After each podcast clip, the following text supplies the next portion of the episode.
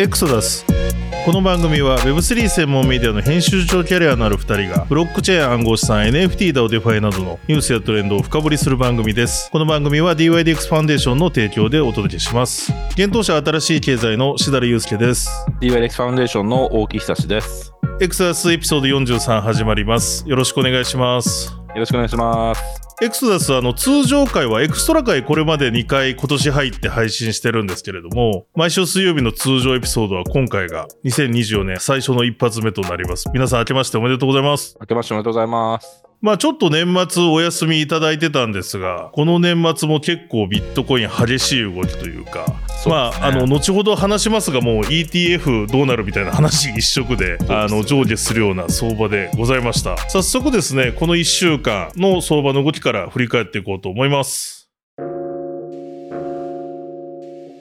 それではこの1週間のビットコインとイーサのマーケット情報です。ビットコイン先週の週始め1月1日月曜日の始め値が598万8701円。1月7日日曜日の終値が637万4571円でした。週頭から約6.44%の上昇となりました。で、ビットコインなんですけど、年明けですね、非常に強い動きをして、2日ぐらいから、先ほども申し上げた、米国でのビットコイン現物 ETF の承認の期待で、まあ、640万ぐらいまで値段上がってたんですけれども、1月3日に、マトリックスポートが、SEC が今月すべての現物 BTC の ETF を承認しないというような見解を出したことで、一時590万円ぐらいまで価格が急落しました。ただですね、その見解に対して結構専門家らが反発したことだったり、また、FOX ビジネスとか他のメディアなんかも逆にまた今度は、やはり承認はもう1月10日なんじゃないかみたいな報道がいろいろ出たりしまして、あと、各取引所が SEC 担当者と会議を行ったみたいな報道などもあって、下落したビットコインですが、また値段を戻したというような形になっております。そうですね。なんか公式な発表があるというよりは、メディアだったりこういういろんな有識者がツイッターでコメントする、もしくは見解を出す、レポートを出すみたいなことで、年末から年始にかけてビットコインの価格が上下してた、もうどっちなんだろうというようなですね、相場だったかなと思います。まあ結果としては週終わりには3日の下落を戻す動きで、週頭からは先ほど申し上げたように6.44%の上昇しているような形でございました。で、まあ ETF の話はちょっとこの後大木さんとも多分いろいろ話すと思うので、全体の数字から解説していきますと、イーサの数字です。イーサは先週の週始め、1月1日の月曜日の始め値が32万3151円、1月7日日曜日の終値が32万2081円で、週頭から約0.33%の下落、まあほぼ横ばい、週頭に価格を戻すというような動きでした。ビットコインは先ほどのような報道で上場したんですけど、イーサはこの1週間で見ると、そのビットコインと連動して動いてるんですけど、ビットコインほど戻さず、まあ横ばいというような動きでございました。続いて暗号資産全体の時価総額です。コイン月光の調査になります。1月8日時点での時価総額が245兆9576億円ということで、前回放送したですね、12月25日から、まあ、ほぼこれも横ばいの時価総額となっております。0.3%ぐらいの下落というところですね。また暗号資産全体の時価総額のランキングなんですけど、年末はソラナが4位まで浮上したという話をしてましたが、この収録時点集計すると、ソラナは5位に落ちていて、で、BNB が4位に返り咲いてるというようなところでございました。まあ、上位から言うと、ビットコイン、イーサリアム、テザー、BNB、ソラナ、リップルというような時価総額のランキングで、以前まあ、ソラナは強いは強いところではあるんですけれども、まあ、そのステーブルコイン除くとベスト3に入ったというところですが、またベスト4に落ちてるというような状況でございます。また、暗号資産のドミナンスです。暗号資産のドミナンス、やはりビットコインのドミナンスが伸びております。1月1日時点のビットコインのドミナンスが50 50.11%、1月7日時点でのドミナンスが52.25%ということで、約2%少しドミナンスが伸びてます。イーサは16.64から16.26、USDT が5.52から5.65、BNB が2.89から2.81、ソラナが2.65から2.49、その他が22.2から20.55ということで、まあ、ビットコインのドミナンス、まあ、ETF で値段上がってる、期待値高まってるっていうところもあると思うんですけれども、伸びているようなところででございます。また、この年末年始にかけての恐怖強欲指数、ビットコインの恐怖強欲指数でございますが、ずっとま楽観の数値が続いておりました。1月1日からご紹介すると、1月1日65、1月2日71、1月3日が70、1月4日68、1月5日が72、1月6日70、1月7日の日曜日が71、この収録時点での1月8日が71というような楽観の数値が出ております。まあ投資家心理としてもやはり期待値高いのかなとというのを、ここもう数週間キープしてるかなという状況です。また、グラスノードのオンチェーンデータです。ビットコインのインフロー、ビットコインが取引所に送金された総量ですね。こちらはまあ、この年末年始そんな大きな動きはありませんでした。大体ですね、3万から2万5千ぐらいの数量が、まあ1週間、この2週間で上下する形で推移してたかなというところです。また、取引所所有のビットコインの残高です。こちらはですね、年末年始で少し減ったかなというところがあります。27日に233万3987 BTC ぐらいまで下落しておりまして、そこから低い数値を保っております。で引き続きどんどんと取引所の所有のビットコインの総量というのは減ってるんですけれども、結局この収録時点の7日では233万 4537BTC ということで、この3ヶ月ぐらい見ても一番低いビットコインの残高になってるかなという動きでございました。はい。ということで、ざっとマーケットの方を振り返っていきましたが、まあ、年明けから結構賑やかなマーケットだったのかなというところでございます。大木さん、何かございますでしょうか？そうです。もしかしたらこの収録が放送されるときに、そうですね。ね、ETF が通ってるかもしれないっていう。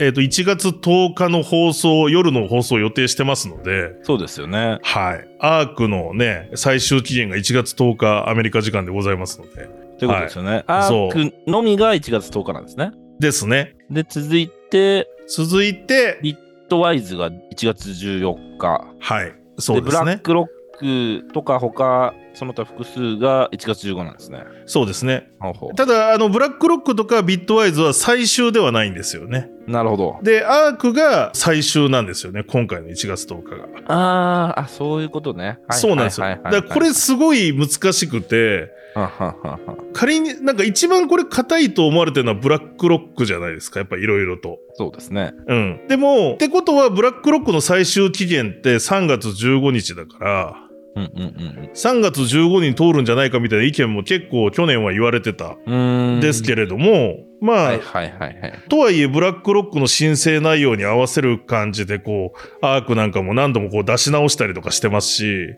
はい。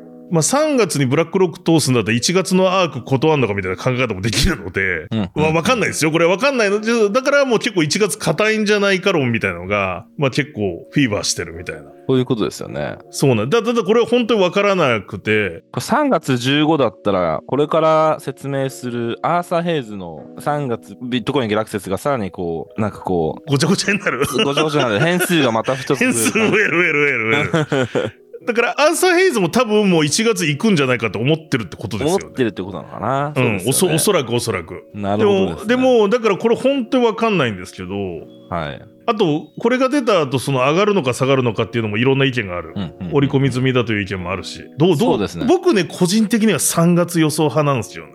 えー、それは、あれですか、なんかいやブラックロックの最最後、最うん。最後だブラックロックの最終で行くんじゃないかなっていう気もしてる。うーん。わかんないですよ。これ僕全然何の、僕の発言ってまあこのビットコイン市場に影響しないと思うんで、あれですけど、なんかね、山感、山感です。根拠ないですね。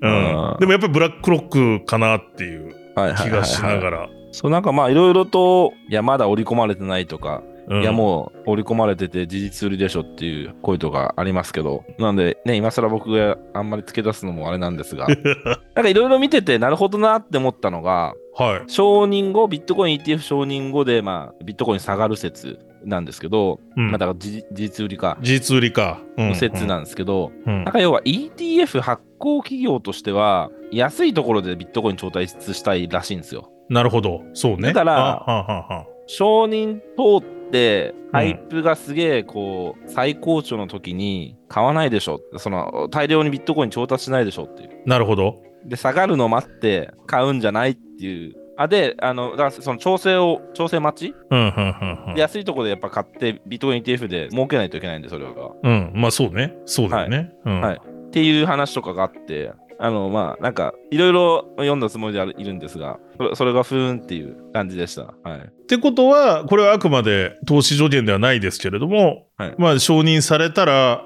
ちょっと調整されるんじゃないかっそうですね、そうです。ていう予想ってことですよね。っていう予想ですねうんはいうんうんはい、ただ、長期的にはね、間違いなくプラスで、機関投資家がね、ビットコインにこう、エクスポージャーを持てるっていう、はい。うん。保険、年金基金、そのどんくらい規模があるのか、ちょっと数字はあの出てこないですけど、今、今、今、ちょっとないですけど、まあ、すごい相当なね、マネーが入ってくるとは思うので、うんう。ん。で、あと、もうビットコイン、ね、さらに規制しにくくなるっていうか、そうですね。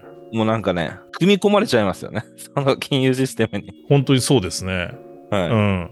本当にデジタルゴールドみたいになっていくのかもしれない。う。うんん。そうそうそう。まあ、それはビットコインととってやっぱりいいことですよね。承認されるっていうのはね。と思うんですけどね。うん。まあ、ただ一方でなんか、中央集権的な人たちが入ってきてっていう話も、はいはいはい。ありますね。ビットコインの精神を、まあ、尊重しない人たちがたくさん入ってきてっていう話もありますけど、で、ちょっと大木さんがこの後アーサイズの話するかもしれないけど、アーサイズが去年書いたブログだと、はいはいはいはい。逆に流動性なくなるから、うん。そう手数料上がるんじゃないかみたいな話とか、なんかいろいろそういうので、はいはいはいまた独自の見解を。だからうん ETF が成功しすぎると、ビットコインは壊されちゃうんじゃないかみたいなことも去年書いてた。なるほどね。年末に。そうなんですね。まあ、という意見もあったりとか。ううんんうんうんうんまあもう今言いたい放題期間っちゃ言いたい放題期間ね。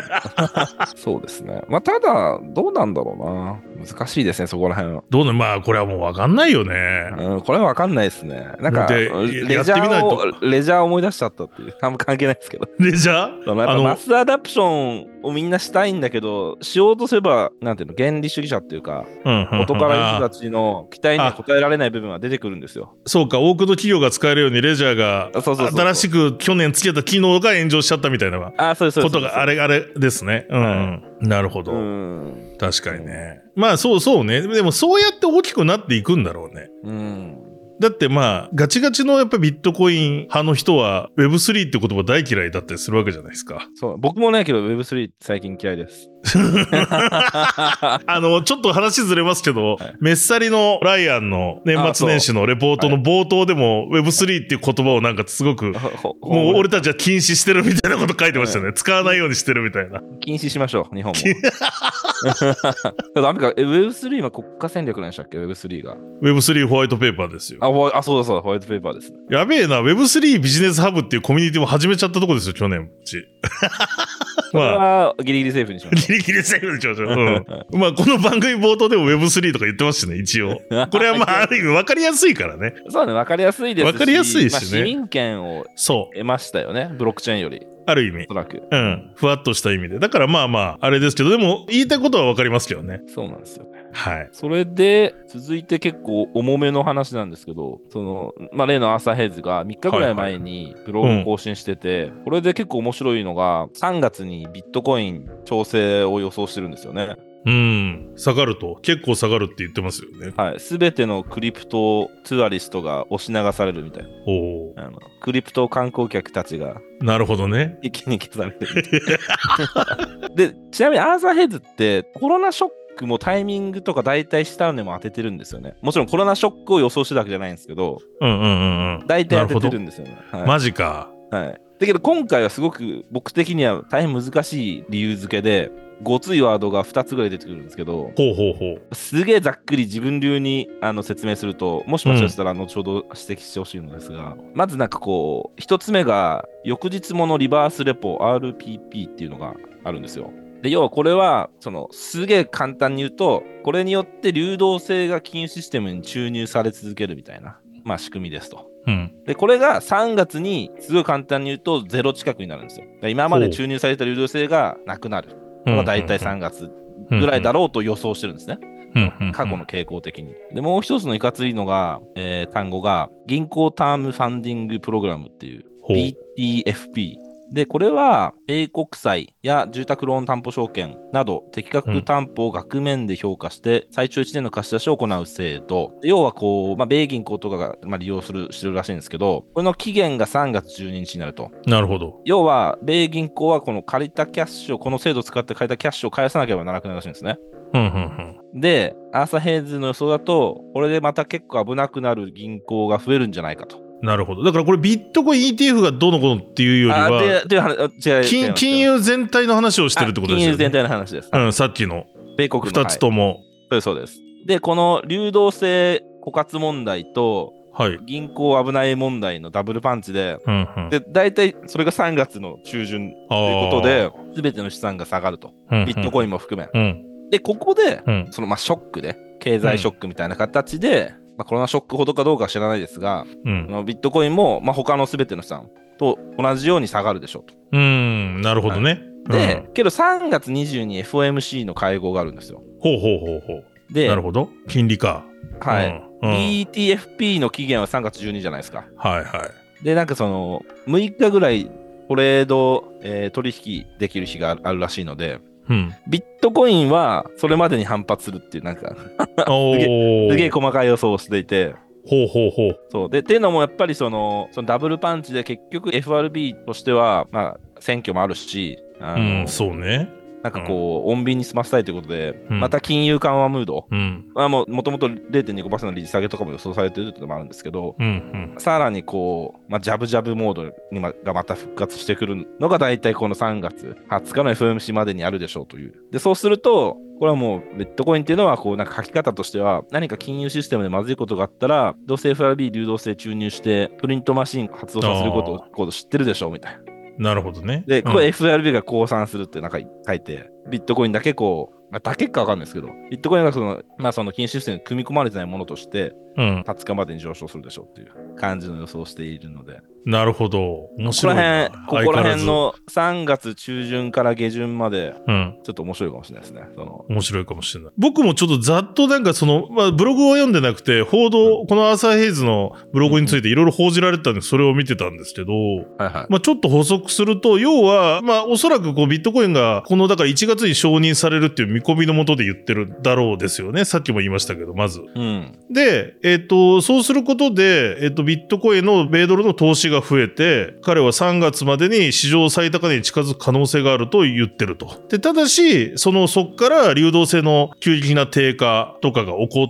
ることで、結局、落ちるっていうことを話してビットコインも引きずられるみたいな。うんうんうん。で、そのわずかな期間多分またあるから、なんかヘイズ氏はそこでビットコイン、3月の初めにビットコインのプットオプションを購入することを検討してるっていう。ね そう、そう。あ、言ってました、言ってました。え。はうん。い。はい。いやーでも、まあ、これもおも面白いなね、なんかこう、なんか今まで我々、なんか直感的に、はいい。や、長期相場はまあ、始まったかどうかまだわかんないよね、みたいな。うん。うん、で、なんかこのままいかない気がするよねっていう、今年。言ってた。言ってたよ。去年からずっと言ってたよ、俺ら。ずっと言ってましたよね。それに一つのこう、理屈付けを、理屈付けをしてくれたっていう。あ、3月でなるほどね、みたいな。うん、なるほどね。そうだからこのね、そうですね、この、うんすごく専門家からしたらそそんな雑に解釈するなって感じになったかもしれないですけど、うん。RRP によってもたもたらされてた流動性がまずなくなってくるのと、うん。銀行がこう、やべ、あ BTFP で借りてた金どうやって返そうみたいな。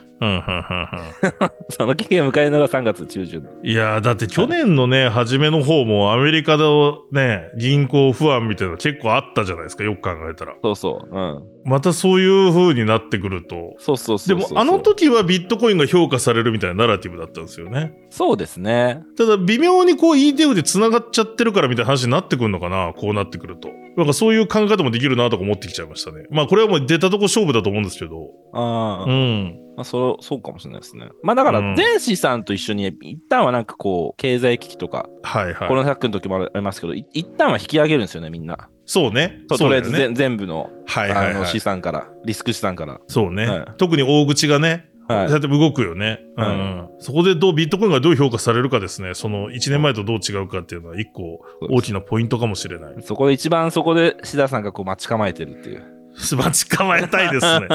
でもこの予想で言うと、あくまでこれはもう個人的見解ですけど、やっぱり ETF 承認前にとりあえず売っといて、あ、どうなんだろう。それで、次の半減期、要はこっからもう一回下がって、いや、僕、これ、これは、あの、僕の個人的予想なんですけど、あるメディアに気候を求められて予想しろみたいなんで、それ多分先々出ると思うんですけど、ええ僕は12月が最高値だと思ってますね。今年の。まあなんか一番遠いところで言っといてずるいですけど、12月が最高ね。今年の12月が、あ、今年のね、2020年。こと、そうそう、2020年12月が、なんかわちゃわちゃするんですよ。ETF なり半減期で、年の前半は。はいはいはい。でもなんか、前回の半減期の時の記憶とかをいろいろ巡って、なんとなく冬にかけて上がるんじゃないかなっていう。ちょっとこの、あの、アーサー・ヘイスほどちゃんとしたロジックない、また山間なんですけど、なるほど。12月が、で、一瞬最高値でもいくかもしれない。ETF とは、ETF で。いけば。ば。だちょっと超えるか。でもなんか、いわゆる昔 ETF が通ったらもう、もっと超えるみたいな最高値。うん。前回のオールタイムハイ倍ぐらいいくんじゃないかみたいな予想もあったぐらいですけど、なんかね、前回並みぐらいなんじゃないかなとか思ってて、僕 ETF 取った後の余波っていうのは。で、なんか、やっぱり半減期後の半年後とか、あれ、一6年以内万ドルぐらいですよね。6万超えましたよね。ビットコイン最高値って。6万超えて、日本円だと700万ぐらいだったんで、うん、当時。だから当時だうんからそん、そうそんなもんだと思います。あと2万ぐらい上がんのかなじゃあ。2万ドルぐらい。ねえ。でもこんなアーサー・ヘイズの言ってること、でも、信じるもん何も動けないよね。けどね、けど話が難しいです、これ。難しいよね。難しいです。なんかもっと。クリプト投資だけのあれじゃないですもんね。はいはい。うん。なるほどで、。なんかアーサー・ヘイズが結構一貫してんのは、うん。そのプリントマシン発動をジャブジャブ開始、ビットコイン高はずっと言ってるんですよ。まあ、そうか。でもコロナでも起こったことだもんね。うん。そう。で、どっちかっていうと、その FRB とかがその誘惑というか、うん。もうそうせざるを得なくなる状況に、まあ、毎回なるんだと。なるほど。うんまあ理由は毎回別かもしれないですけど、毎回。降参するというふうに表現を。FRB が降参するっていう、うんなんかそういうの繰り返されるのはもう間違いないっていうなるほど、ね。ことで、もう着実に現在の金融システムは崩壊への道をたどってるとかまあ書くんですけど、そうね。でも。あ彼彼のテーマは多分そそこですよねそこだと思います。うんうんうん。だからそうなるとやっぱ株も上がってくんのかなそういうジャブジャブになれば。また。あ、そうなんじゃないですか、そういうことだよよね。うんううんん。で、なんか、日本は金利上げれなそうだねって感じしてきますよね。いやー、なるほどないや、面白いですね。ちょっとまあ、はい。はい、ちょっと答え合わせしましょうよ。3月に1回。3これ月、そうですね。3月できますよ、答え合わせ。これ確実に。まね、これ。まずはその10日が来るのかっていうのもある、ありますけど、そうだけど、ここに35ブラックロック来たらなんか、ずれるよね。これどうなるんだろう？ぐちゃぐちゃになっちゃう。ぐちゃぐちゃにな、あ、そう、それを言ってたんだね。そうか。これあそうそう1月に承認の上で、はい。そこでドルが入ってって、でもその後、はい。ドルが流動性が減るっていう話だったけど、うんうん流動性ってブラックロックの承認されて、うん大混乱ですね。うん。うん。そうですね。はい。いや、ちょっとこれは皆さん3月楽しみにしましょう。なんか、はい。結局こういうこと言ってて動かしづらいなと思ってます。自分は資産を。まあ、そうっすよね。うん。続いて番組スポンサーのご紹介です。この番組は DYDX ファンデーションの提供でお送りしています。DYDX ファンデーションは世界最大級の分散型取引所 DYDX の DAO のガバナンスをサポートすることがミッションの NPO 非営利団体です。トレーダーはもちろんバリデーターエンジニアなど DYDX のエコシステムに参加する様々なステークホルダーの活動をサポートしています。DYDX の最新情報について DYDX ジャパンコミュニティのノートや X、Twitter で情報発信しております。ぜひともこの番組概要欄にリンク貼っておりますので皆さんチェックいただければと思います。それでは大木さん、DYDX ファンデーションさんから何かお知らせございますでしょうか？はい。先週にですね、はい。総額30億円の DYDX ローンチインセンティブプログラムのシーズン1が終了しました。おー、そうですね。はい年末にね。はい。で、まあ、ケイオスラボが、えっ、と、DYDX のトレジャリーからうん予算30億円を取って開催しているこのプログラムなんですが、まあ、シーズン1でポイントを、まあ、各トレーダーの方貯めていただいてたと思うんですが、はい。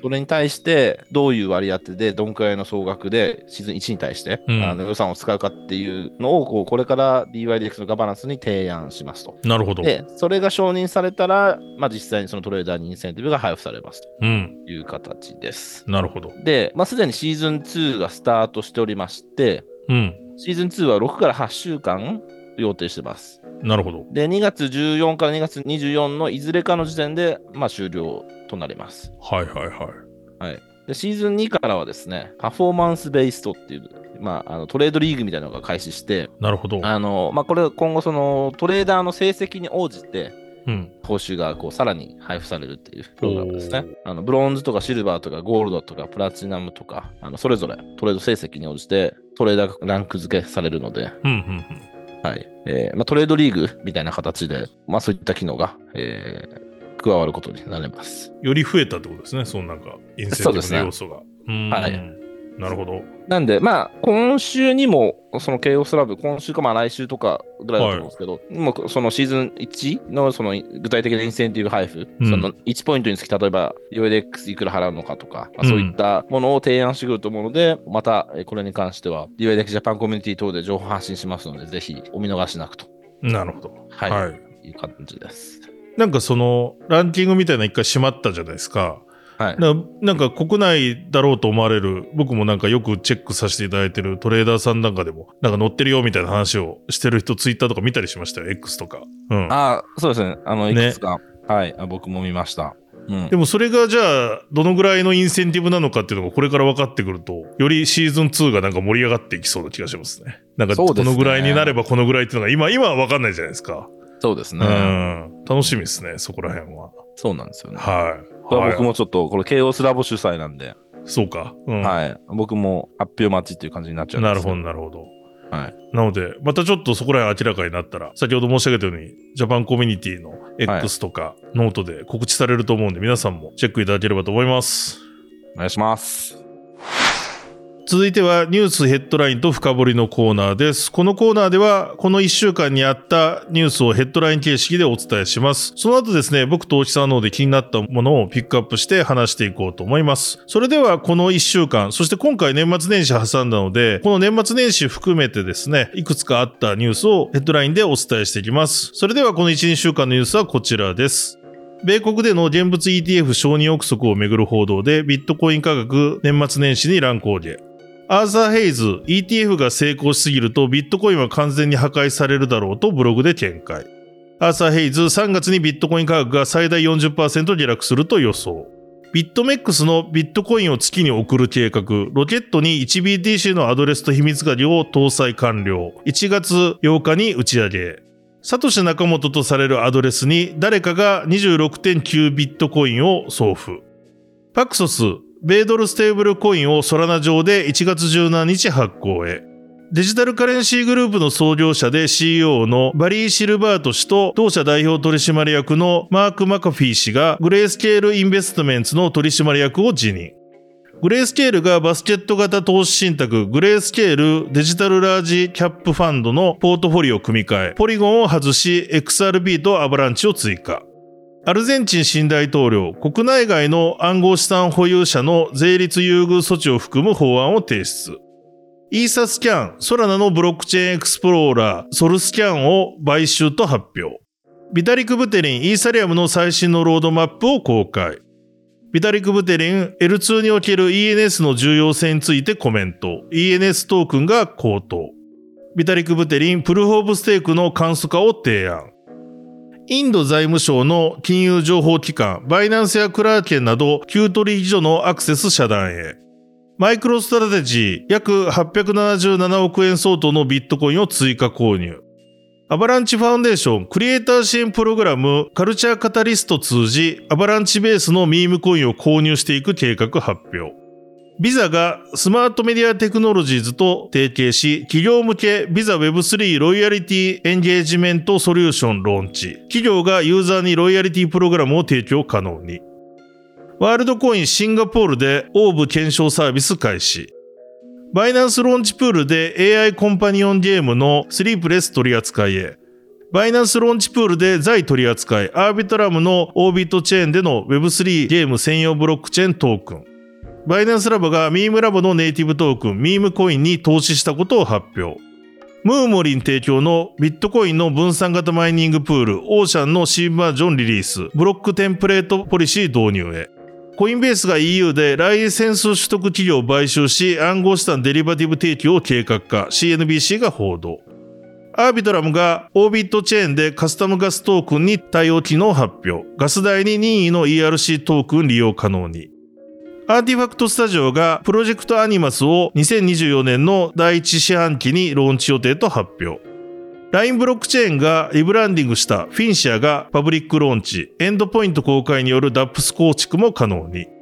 DYDX が昨年11月に発生したヤンファイナンストークンの市場操作攻撃の犯人を特定、法的措置を検討と発表。アメリカのクリプト大企業ら特別政治活動委員会フェアシェイクに昨年第4四半期に7800万ドルの資金提供していたことが明らかに、ロビー活動の一環として。続いて国内のニュースも紹介していきます。NTT ドコモベンチャーズがブロックスミスのエンジェルラウンドに参画。 DeNA が1月にオンチェーンゲームトリビアテック提供へコインベースのイーサ L2 ベース採用で。メルカリ、アプリ上の商品購入にビットコイン対応を今年6月までに実施か、日経新聞が報道。大阪デジタルエクスチェンジのデジタル証券 PTS、スタート、売買取引開始。マネックスがカナダ大手デジタル資産運用会社 3IQ を子会社に、コインチェックの法人ビジネス強化へ。OK コインジャパン1月10日より SUI のステーキングサービス提供。SBI ホールディングスと TradeFinex Tech が合弁会社 SBI XDC Network APAC 設立。はい、ということでざっと紹介していきました。まあ、いろんなニュースはありましたが、冒頭にいろいろ紹介しましたが、やはり ETF 関連のニュースが目白押しだったかなというところでございます。細かいニュースで言うと、まあ、ビットメックスがビットコインを月に送るみたいなことも、うん、えっ、ー、と、ちょうど今こう収録時点でもしかしたら打ち上げされるのかもしれないですけど、なんか民間の月に行くやつに乗せて、なんか2月ぐらいかなに秘密鍵と1ビットコインを送ってっていうことで、それどう、どうするんですかね？置いてくるんですかね？じゃあ次に月行った人が秘密鍵と 取れるのかな？ To the moon。To the moon。いやでもまさにこのすごいタイミングに仕込んでた PR ですよね。うん。もしかしたら1月10日なり1月中に ETF が承認されて、価格がトゥーザムーンした時に、このビットコインが 月に到着みたいなことを狙ってのプロモーションなのかなみたいなことがちょっと面白かったなということがあったりしました。あとまあざっとご紹介していくと、サトシナカモトと思われるまあアドレスに、日本円で言うと1億7000万円相当のビットコインが送金されたと。うん。こういうことあるんですね。うん。ということで、まあこれまだ詳細が分かってないんですけど、まあトランザクションを見ると 26.9BTC が大量送金されてると。で、この送られた送付先のアドレスはビットコインのジェネシスブロックにおいて報酬を受け取った公開鍵に対応する特殊なアドレスとして知られているもので、サトシナカモトがまあ管理してたもんじゃないかと信じられているものだと。で、まあ目的は明らかになってないということでした。なるほどですね。うん、ね。間違えて来ないっすかねとか思っちゃいましたね、これ。うん。あの、自分のとこに。うん、あ、自分のとこに。そうですよね。そう、佐藤氏のアドレスでね、もうね、当然、しばらくというかもう。そう。動いてない。動いて、てかこ、これは動いてないんですよ。多分このアドレスも動いてないし、メインのアドレスもあるはずなんです。いくつかあるはずなんですけど、サトシ関与してるというのは動いてないので。うんうん、そうですね。動いたら。動いたら大騒動ですよね。いや、そうなんですよ。下手したら ETF 以上のショックがあるかもしれない、ね、ショックですよね。でもな、なんなんだ？ちょっとミステリーみたいな。うんうんうん。うん。で、送信元アドレスの残高ゼロになってると。いうことなんですけど、まあ、送った人は、バイナンスウォレットの中からビットコイン集めて、送った人は当たり前ですけど、人がいるので、なんかいろいろ集めて、ウォレット分散させたりとか、そういう履歴が見えてるみたいですね。うんうん。うん。まあ、ということで、まあ、こういうニュースなんかも年末年始ありましたが、結構まあ、各社休んでたところもあるので、まあ、アメリカも年末にかけて、日本なんか今年かけて、まあ、どうでしょうね。そんな大きなニュースとして気になったものはなかったかなというところではありますが、まあ、あと面白いと思ったのが、イーサスキャンがソラナのソルスキャンを買収っていうニュースなんかも、うん。まあ、これなんか、ソラナ側もなんか歓迎してるみたいな雰囲気のことをブログで書いてたんですけど、まあ、確かにこのスキャンサービスってめっちゃ大事じゃないですか。各チェーンにある。うんうんうん、で、そのイーサリアムがやっぱソラナのブロックチェーンソラーを今後どうインテグレートしていくのか。要は、チェーンとしては種類が違うわけで、全然。スマコンチェーンじゃないわけで、あの、なんていうんですかね。EVM チェーンじゃないわけで、なんかちょっとこの動きなんかは、なんか個人的には注目だし、ソラナ側もなんかイーサスキャンファミリーの一部になって強化されて、シームレスなユーザーエクスペリエンスを提供できることに重点を置いていくみたいなことを言ってるので、ちょっとこのあたりもなんか個人的には、なんかゆっくり正月休みながら気になってたニュースなるほど。ではあります。あとまあ年末ちょっと騒がれたのが、アバランチがなんかミームコインこれから買っていくみ、押していくみたいなことを言ってたのもいろいろ、いろんな議論を読んでたかな、みたいな。うん。うん。まあ、グローバルで言うとそういうとこですかね。あとまあさっきヘッドラインで言いましたが、バイナンスロンジプールあたりで結構いろんなトークンがまた出てる。AI コンパニオンゲーム。これちょっと僕やってみたかったんですけど、今日時間なくて間に合わなかったんですけど、うん。要は AI で恋人を作れるってやつですね。おお、あ、なんか、見た SNS で見ましたよね。SNS で見ました。はいはいはい。うんうんうん。これちょっとね、僕触ろうかと思って、またちょっと報告して。うん。AI で恋人作って怒られ、今んとこ日本の法律だと怒られなそうなの怒られないですね。わかんないけど。あと、まあ結構だからバイナンスあたりでこういうのでやったやつが値段上がってたりします。ミームコインもそうですし、うん。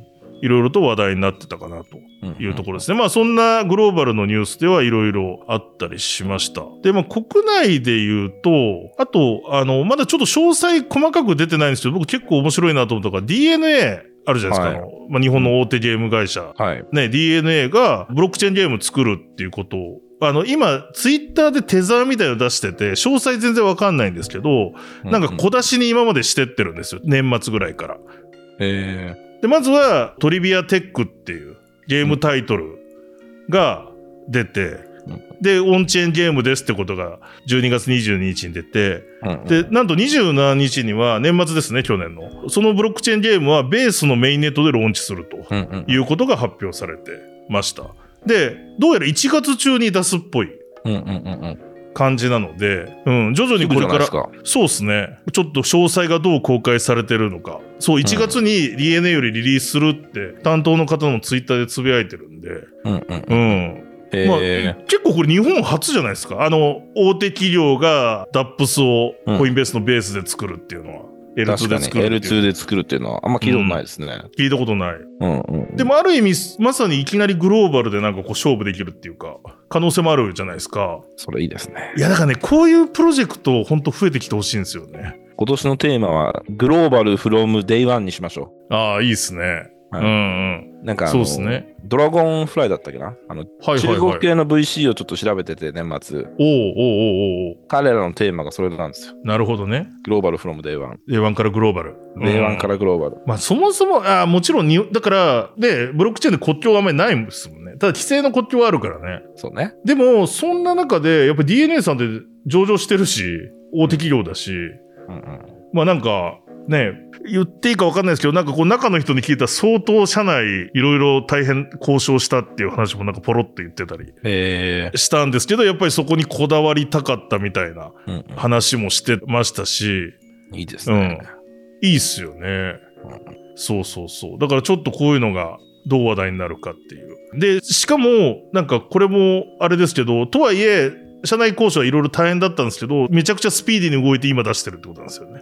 すごいですね。まあでもそうですよね。だってベース出たんね、別に去年の後半ぐらいかな。夏とかじゃん。夏とかだし、うん、だか確か。ら6ヶ月ぐらいで動いてるってことなんで、うんうんうん。なんかちょっと個人的には、まだこれただ何のゲームか全くわかんないので、今の時点で僕はちょっとどんなゲームかわかんないんで、あの、なんとも言えないんですけど、ちょっとまたね、出るの楽しみだなとは思ってます。1月中ってことなんで、このエクサスでもまた紹介しようかなと。うん。いいですね。はい。思っております。えーそうですね。あの、公式ツイッターだと最近だと、あとガス代いらないみたいな発表されてますね、今見たら。うん。うん。なるほど。だからそれ自分たちであれするのかな？まあ、ベースですからね、ちょっとは安いっていうことなのかもしれないですけど。まあ、ということで、ちょっとこのあたりも注目でした。またちょっと詳細出てきたら紹介しようと思います。はい。はい。で、ちょっと今日ニュース書き発信したのは、まあ、新年1回目の僕と大木さんの通常エピソードなんで、ちょっと新年の抱負的なことを最後に言って、新年一発目の通常エピソードは終了しようかなと思っております。はいどうしましょう、大木さんの方からでは。そうですね。当然、まあ、DYDX ファウンデーションに今年もいるので、はい。あの、そこでの目標なんですけど、やっぱこう、DEX にしか実現できないことを、まあ、探す年かな。なるほど。うん。うんうんうん。あのーまあ、去年1年間は DYDX はプロダクトの更新は一切せず、トークンのリスティングもせず、うん。あの、DYDX チェーンっていう、まあ、インフラですよね、言ってみれば。はいはいはいはい。それの構築に全勢力を使っていましたと。うん。で、今、本当スタートラインに立ったばっかりですといううんうんうんうん感覚なんですよね。うんで、けどその間、まあ、いわゆる DEX のライバルっていうのは結構出てきていて、うん。うん。あの、例えばハイパーリキッドっていう。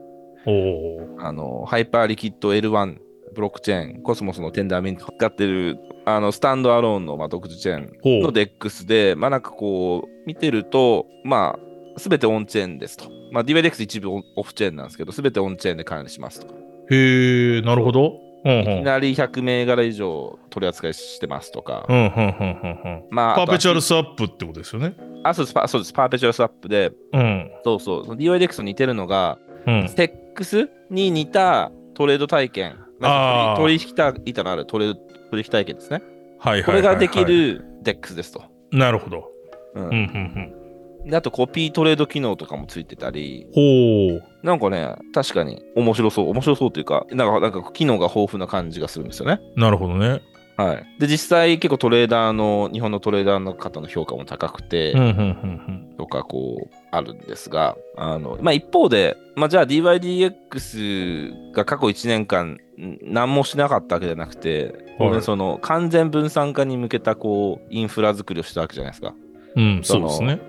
取引板はもう DYDX トレーディング社一社じゃなくて、世界中にしたバリデータが管理します。うん。みんなパーミッションレスで入れますとうんか、うんあとフロントエンドは DYDX の DAO から選ばれたオペレーションのサブ DAO が管理しますとか、まあそういった完全分散化への道を進んできて、まあその、それが、まあそれがまあ実現しましたというのが去年の年末だったんですと、うん。うん。なはでしたと。いはい。けどそれって、まあだからトレーダーですよね。うん。トレーダーにとって何の意味があるんだっけっていう。ああ、なるほど。あの、例えばこれうんハイパーリキッドとかの台頭を見ていると、その、いわゆる完全分散化とか、DAO とかって、うん。トレーダーにとって何のメリットがあるんだろうっていううん。ことをこう考えなきゃいけない。改めて、なるほどねフ。ェーズに入ってるなって。うん。で、ハイパーリキッドって、いわば、まあ僕の解釈だと、まあ昔の DYDX みたいな感じなんですよ。DYDX トレーディング社が、その少数制で、ある程度管理してて、取引板も管理してて、手数料費ももらっててとか、う。うんうんうんサーバーは管理しててとか。うん。だけど、まあ、あのーユーザー的には、メタマスクとか、まあ、つなげるだけ、ウォレットつなげるだけでトレードできますっていう点で、まあ、DEX ってことなんですけど、うん。うん。うん。まあ、なんだろう。けど、そっちの方が、で、多分か、今後、彼らのその意向は知らんですけど、彼は、まあ、例えば DAO もないし、ガバナンストークンもまだ出してないし、はい。例えば創業者とかも、なんか、創業者かどうかわからないですけど、例えばうん Jeff っていう、Jeff.hl っていうのがツイッターにいるんですが、はいはい。なんかトップ10のクリプトハイフリクエン超高速取引かな、うん。企業の創業者だったっていう、っほう。ていうぐらいで、なんかあんまり情報がよ、なんかあんまないような取引所であったりするんですよね。なるほど、なるほど。だから、まあちょっと匿名感があると。匿名感があると。うんうんで、だけど彼らも多分今後、まあ多分分完全分散化の道、だからオープンソースにするとか、うん。うんうん。そういった方向に行くとは思うんですが、まあ、とは言っても、あのそれは次のフェーズの話であって、なんか今、彼らみたいなイケイケの人たちがいるときに、DYDX として完全分散化したから、こっちの方がいいでしょっていうのが、あんまトレーダーに通じないっていう。なあ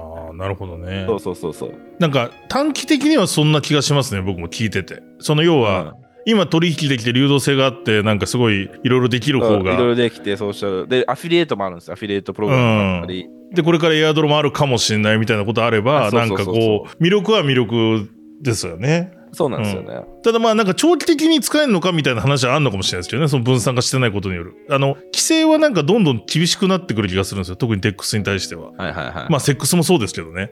うん。ただまあ短期的な視点ではそうかもしれない。そうなんですよね。なんで、まあ、要はそ、だからつまり、完全分散化したはいいけど、で、まあ、多分そこの、あの完全、まあ、分散化の強みって、そのね、中央にいる管理者が資金持ち逃げとかしないってはいうことだと思うんですが、まあ、そういうなんか中央の失敗によるロスみたいな、うんうん。あの、例えば中央のサーバー停止してましたとか、はいはい。資金繰り悪くなってとかわかんないですけど、そういうのは別にないじゃないですか。うん。そういう意味では、まあ、強みなんですけど、うん。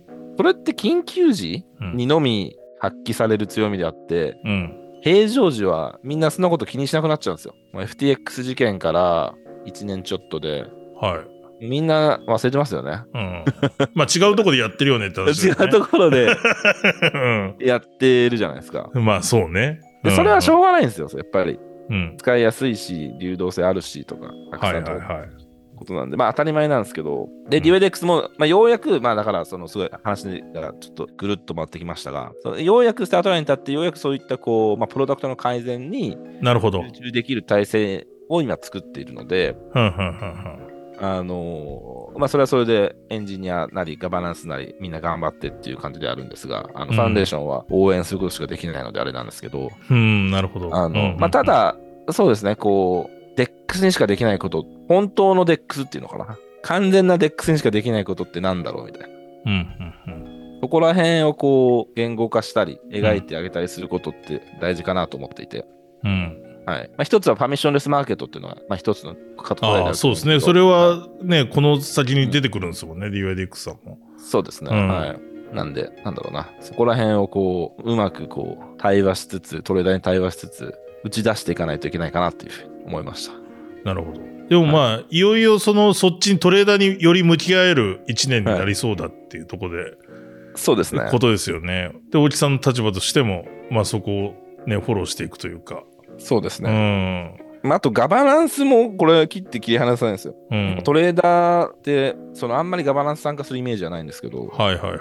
うん、でも DYDX の場合は、それがね、あもうはいね、前回、東郎さんも言ってましたけど、うん。はいはいはい。そうそうです。あのそこからだから収益も。ね、手数料。収益も要はガバナンス参加者か、まあ、ステーキングによって参,、まあ、参加間接的には参加するんで。はい。そうすることであの DYDX の手数料収入がステーキングすることで手数料もらえるんでとかあるんですけど、ううん。ん。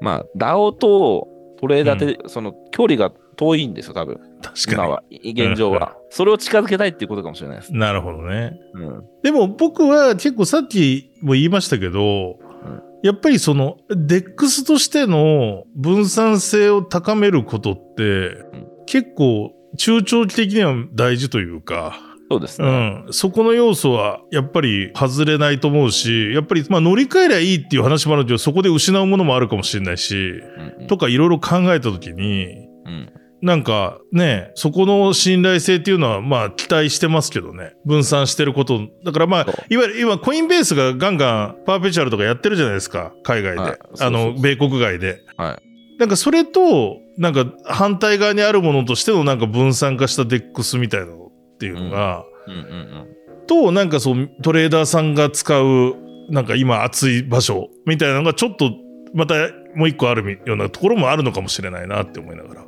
うんうんうんううん。ん。そうですね。まあなんか面白くなってきますね。そうなんですよね。うんとはいう感じはしました。そう、うん以前も紹介したかもしれないですけど、そのナンセン、オンチェーン分はいはいはいはい析のナンセンが、はい。2024年は DEX の年になるっていうふうに見てうん、うんるんで、、うん、ね、さっき言ったハイパーリキッド、まあね含め DYDX、あと VARTEX っていうのもうん。うん。ありますし、まあ日本で人気の APEX、エイペックスね。うん、ううんん、うん。まあ GMX、最近あんまね、聞かないあんまりそそうですね。う GMX とか、とかとか、うんとかとかあるもんね。ここら辺、はい。どこが頭一つ抜抜け出すのかっていうのは、うん。確かに注目なんじゃないかなと確かに。思いますね。はい。はい。ありがとうございます。ちょっと新年の抱負ということで、大木さんの。はい。ありがとうございます。千原さんの新年の抱負は何ですか？そうっすね。なんか、いろいろあるんですけど、一個はまあ、新しい経済でやってる Web3 ビジネスハブっていうまあコミュニティを12月に立ち上げたばっかりなんで、うんうんうん。で、ここで今、レポートとか、コンサルとかいろいろ始めてます。で、結構1ヶ月回してみて、かなり質高いもんできてるなっていう実感もあるんで、よりちょっとメンバーを増やしていきたいなっていうのが、まずなんかもう、直近のビジネス的な課題というか、抱負というか、やりたいことですね。。おかげさまでメンバーは集まってきてるんですけど、なんかやるなら日本最大のコミュニティにしたいなとかも、企業コミュニティにしたいなと思って、さらにちゃんと、なんでしょう、パブリックチェーンとか、グローバルなトレンドを追いかけるコミュニティですね。うんうん。にしたいなって思いがあるんで、そこは力入れていきたいなっていうのは考えてますね。で、で、あとは去年から僕ずっとなんか言っちゃってますし、さっきの Day1 からグローバルみたいな話もあったじゃないですか。うん。まあそんなこと言いながら自分の発信がドメスティックに留まってることにすごいストレスを感じている今日この頃なんで、なのでまあちょっとね、これは今年1年で解消しないかもしれないですけれども、ちょっと僕自身もそのま、まあ海外の発信とか、その手前にあるなんか英語みたいなところをちゃんとやらないとなって思ってる次第です。もう新年あるあるな、あの、抱負ですけど、ちょっと英語で海外発信とかを進める一年にしたいなと思ってる感じ。それで言うと、エクソダスでちょっとね、そうう。面白い試みしますもんね。面白い試みをはい。近日中に出るかもしれないんですけど、ちょっとそこは足がかりにしながらもいろいろちょっとそっちもやっていきたいなというところでございます。そうですね。まあけど、まあ、僕とかうんい。ますし、組めばいいお願いい話いや、です。組んでいろいろやりたいですよ。本当に。はちょっとまずこのエクソダスから、うんあの、日本の外に出していきたいなと。エクソダス、日本、日本からエクソダスしていきたいなと思うんで、いろいろちょっとね、そこら辺も相談させて、あと、リスナーの皆さんも含めてね、なんかいろいろできたらなっていう。去年あれじゃないですか、それこそ公開収録してめっちゃ楽しかったじゃないですか。公開収録楽しかったで、コミュニティもだからあれ、なんか、7、80人集まりましたよね、なんかね。いやーリアルな場所に。ね。12月23そう日に。、そう。だからね、ちょっとまあ、まあ、あの、いろいろ言いましたけど、エクソダスもより盛り上げていきたいなっていうのが抱負でございます。グローバルに向けて。はい。盛り上げていきたいですね、これは。盛り上げていきましょうん。ということで、皆さん、エクサスも今年もよろしくお願いいたします。よろしくお願いします。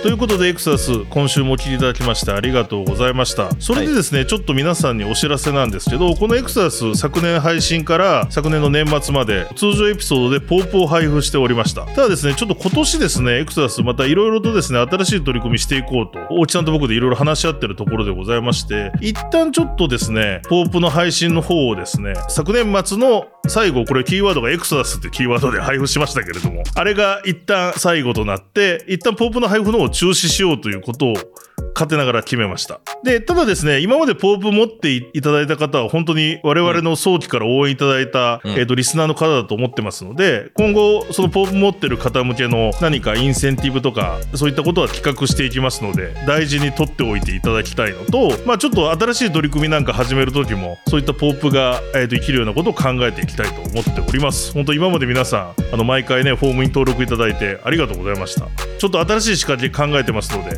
ぜひともまた発表させていただきますので、お楽しみにしていただければと思います。はい。それではエクサス今週もお聞きいただきましてありがとうございました。このエクサスでは通常エピソードに加えてですね、ゲストを招いたエクストラ回も配信しております。ぜひ、まだポッドキャストスタンドで登録してないよという方はですね、Apple、Spotify、Voicy など様々なスタンドで配信しておりますので、フォローいただければと思います。また、このエクサスでは皆さんの感想やリクエストお待ちしております。ぜひですね、X、旧 Twitter で、ハッシュタグでエクソダス使用、エクソダスカタカナ、使用ひらがなです。このハッシュタグをつけてポストいただくか、僕と大木さん宛に DM いただければと思います。皆さんの感想やリクエストお待ちしております。それではこの番組は DYDX ファンデーションの提供でお届けしました。またエクソダスでお会いしましょう。さよなら。さよなら。この番組は一般的な情報提供のみを目的として配信しているものであり、いかなる暗号資産、有価証券等の取得を勧誘するものではありません。また、出演者による投資助言を目的としたものではありません。暗号資産投資にはリスクが伴います。投資を行う際はリスクを了承の上、ご自身の判断で行っていただくようお願い申し上げます。